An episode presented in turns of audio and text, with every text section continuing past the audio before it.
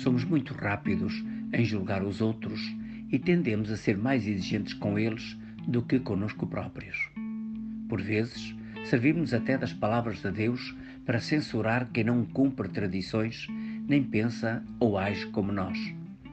Jesus tem uma postura bem diferente. Ensinando-nos a viver verdadeiramente, liberta-nos certos rigores que não correspondem ao pensamento de Deus. Escutemos da liturgia de hoje o que nos conta o Evangelho de São Marcos, no capítulo 2, versículos 23 a 28. Passava Jesus através das searas num dia de sábado e os discípulos, enquanto caminhavam, começaram a apanhar espigas. Disseram-lhe então os fariseus: Vê como eles fazem ao sábado o que não é permitido.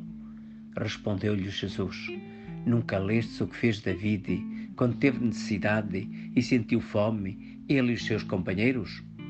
Entrou na casa de Deus, no tempo do sumo sacerdote Abiatar, e comeu dos pães da proposição que só os sacerdotes podiam comer, e também os deu aos companheiros.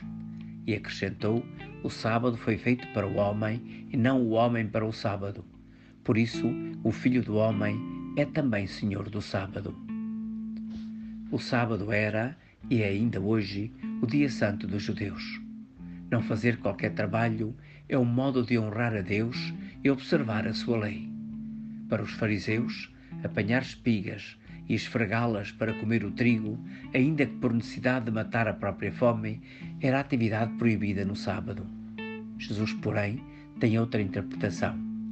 Considera que a lei do descanso do sábado, como todas as leis, tem que servir ao bem do homem. E ensina ainda que ele mesmo veio não para condenar o homem, mas para o salvar de toda a alienação.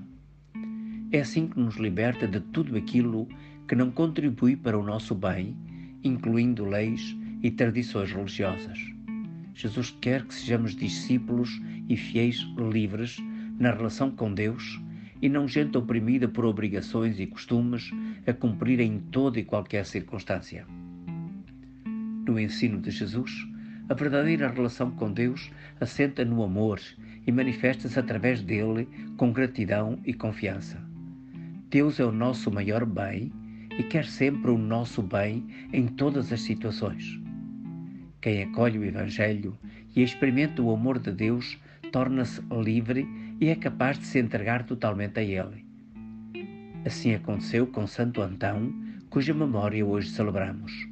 Viveu entre os anos 251 a 356. Tendo escutado a palavra de Jesus, vai, vende tudo o que tens e dá-o aos pobres, deixou tudo para o seguir, dedicando-se à oração e ao jejum, sozinho, no deserto.